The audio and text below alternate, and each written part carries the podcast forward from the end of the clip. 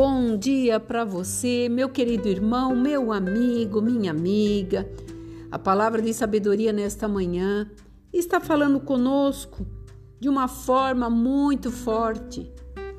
Ontem, quando Deus me dava a palavra na live, que nós temos que acreditar, porque nós temos um chamado, que Deus que nos criou desde o ventre da, da nossa mãe, desde o princípio, Ele nos conhece, Ele sabe, Ele te chama pelo nome. Não subestime o poder de Deus. Não subestime. A Bíblia não é uma fábula, não é um livro, mas é uma história de um Criador, aonde criou a terra que você pisa, o ar que você respira, o alimento que você come. isso não foi um cientista que, que fez, que criou, por mais ilustre que fosse, não teria a força, a objetividade de um Deus como o nosso. E nós estamos atravessando dias difíceis. Nós estamos atravessando situações que iremos chorar mais tarde. Então eu venho nesta manhã te alertar. Ore, faça teu pedido em particular a Deus. Peça para o Senhor intervir em toda a situação que nós estamos atravessando. Ao longo da minha vida, eu acompanhei muitas coisas, muitas coisas, e tenho certeza do que Deus está fazendo neste momento. Ele está mudando uma trajetória de iniquidade. E se nós não olharmos para Deus, Ele fala na Sua palavra que aquele que confia nele, deposita nele toda a sua dor, toda a sua esperança. E nós, nesse momento, temos que deixar de lado as nossas vaidades, temos que deixar de lado os nossos caprichos, temos que deixar de lado, de lado aquilo que para nós muitas vezes é primordial, porque a primor, a, o primordial hoje, nesse momento, é sabermos que temos uma terra que é do Senhor, uma casa que é do Senhor, uma vida que é do Senhor, uma história com o Senhor.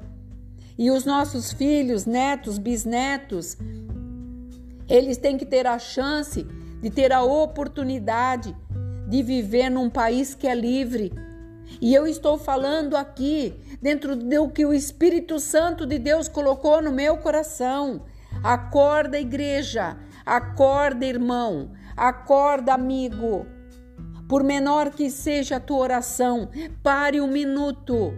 Porque se você não parar hoje para orar, pedir para Deus, vão te parar. Vão roubar os teus sonhos. Porque na Bíblia de capa a capa não tem nada que não tenha terminado em tragédia todos aqueles que se levantaram para colocar a Inquisição e nós estamos aqui livres para orarmos, para pedirmos que Deus possa intervir nessa situação de um país que é livre, maravilhoso, de um país aonde você vai, você desfruta de tudo que nós temos.